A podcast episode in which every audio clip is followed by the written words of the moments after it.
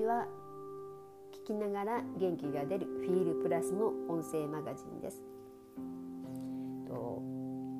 今日はまさかの撮り直し3回目です。1度目はちょっと咳が出ちゃって最後の方で咳がかなり止まらなくなっちゃって。2度目はまさかのあのレコーディングのボタンが押せてなかったという。今日の1枚のカードは嵐のグループのアゼツライトのカードです。逆位置に出てます。異なる現実っていうカードなんですが実は今日は朝からクリスタルアライカードのリーディングのセッションをしに来ていただいているお客様がいましてそのお客様が前回出されてたカードだったんですね。ああだから今日はこのカードが出たのかなと思ったりもしつつ。でお客様にカードリーディングをしながら後で本当にあの気がついたんですけど昨日夏至の日に引いた3ヶ月の流れのカードとカード、あの7枚ぐらいあるんですけどね平均的な7枚なんですけどそのカードと同じカードが3枚出てました。だから今日はそのねあの3枚のカードの意味とかも含めてお話ししようかなとは思うんですけどとアゼツライトなかなかその自分が見えてるものがこうだっていうちょっと決めつけでもないですけどあの今見えてる目の前のことだけで目いっぱいというかね。それが全てだって思い込んじゃってるっていう。だからそういった意味でも視野を広げてみましょうねってもうそういった固定観念を一度手放してみましょうねっていうカードなんです。絵自体はなんかこうピラミッドみたいな絵に UFO が飛んでいるこう嵐の中の嵐のね絵柄のベースの中に UFO が飛んでるっていう感じのカードなんですけど異なる現実っていう意味はと今見てる世界だけが現実ではありませんよっていう。実は違う側面もあったりしますよ。なのであのそういった自分が思い込んでいる固定観念っていうのは手放しましょう。視野を広げてみましょうっていうところです。割とこうスピリチュアルな学びをしている方とかスピリチュアルな方にもよく出るカードではあるんです、ね、え私は全然そんなスピリチュアルな側面はないですなんて言われる方でも実はあのお盆だとかあのね、あのお正月にはきちりと神社参りするだとか結構そういう今までの日本の古いしきたりを大事にされてるっていう方も実はスピリチュアルだったりするんですね。なのであのそういった方とかにもよく出るんですけど日本人は結構多いのかな。うん、あのそういったあのカードです。だから今見えてるものが目に見えているものだけが全てではない。だから目に見えないものも含めてだからこう UFO とかが出てるんだとは思うんですけど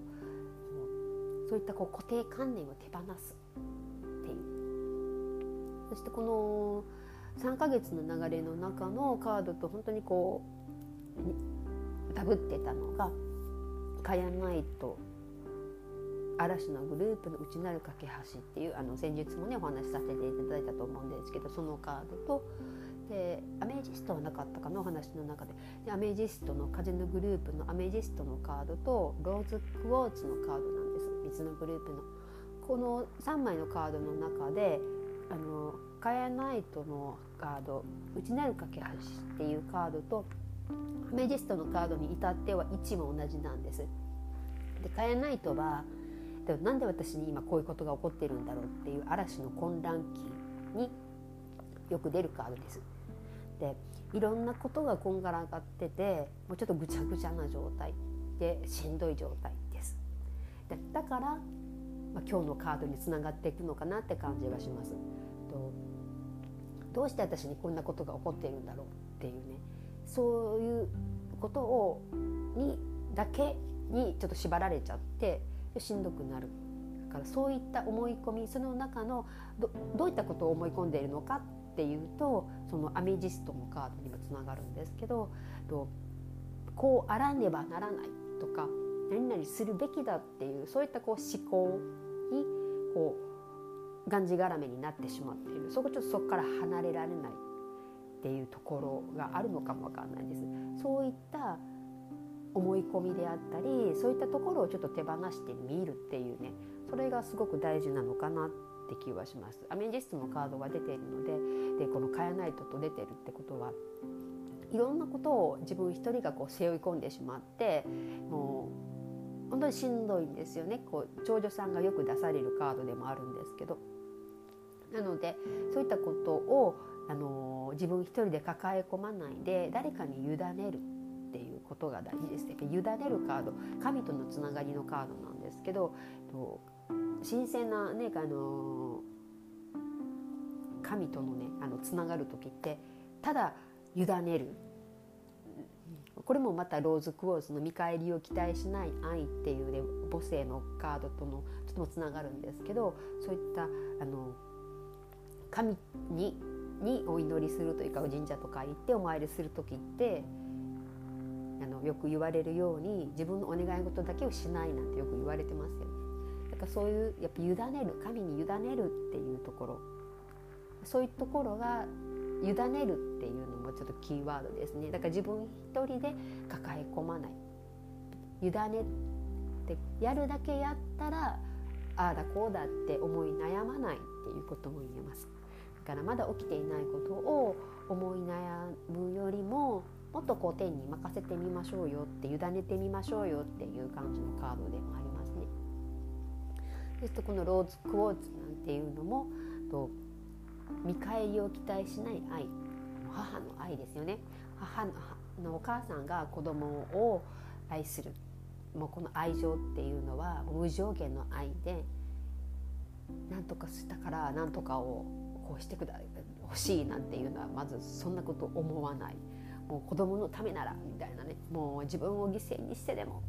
みたいなもうこれもう私の身を捧げてでもなんて本当に思うほど母の愛っていうのは無条件の愛って言われてます。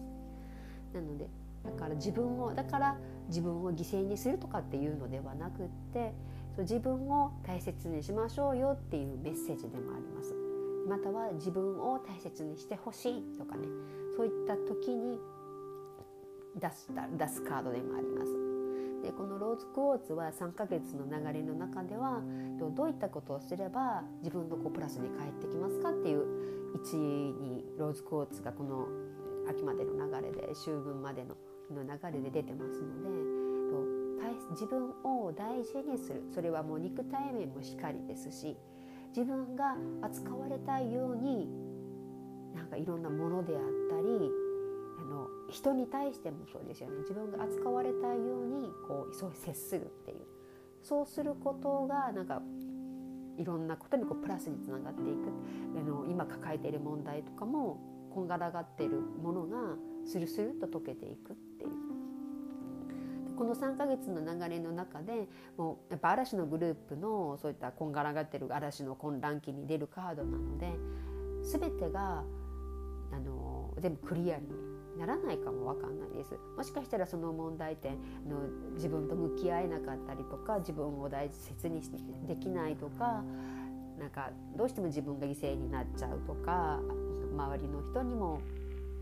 を犠牲にしちゃうとかないがしろにしちゃうとかなんか自分の抱えてる問題が根っこの部分が深ければ深いほどなんか問題点があってもし次にあのリーディングとかした時にまたこの変えないとかどっかに出ちゃうなんてこともあったりするかもわからないんですけどでもセッションをすることによってそこにフォーカスできたわけですからきっと何かしらが動くんですよね。だから全部解決しないにしても何かしらの糸口は見つかるっていう。まだ本当の春にはならないかもわからないんですけど春はそこまで来てるっていうようなそういう段階にはなるかもわからないです。そういった糸口にはなるのかなっていう気がします。そのために固定観念を手放してみる。今までこう思い込んでたこと。自分が一人で抱え込みすぎてたものっていうのもうちょっとそこ自分こう肩の重荷を背負っているものを下ろしてもいいのかなっていうね。自分一人で悩まなくてもいいですよっていう。そのための思い込みを手放す。固定観念を手放す。ちょっとこう休めてみてもいいじゃないですかっていうところのカードです。今日はね、この3ヶ月の流れの中でクライアントさんと共通に出たカード3枚ととアデツライト今日の1枚のカード嵐のグループのと異なる現実っていう固定観念を手放しましょうっていうカードを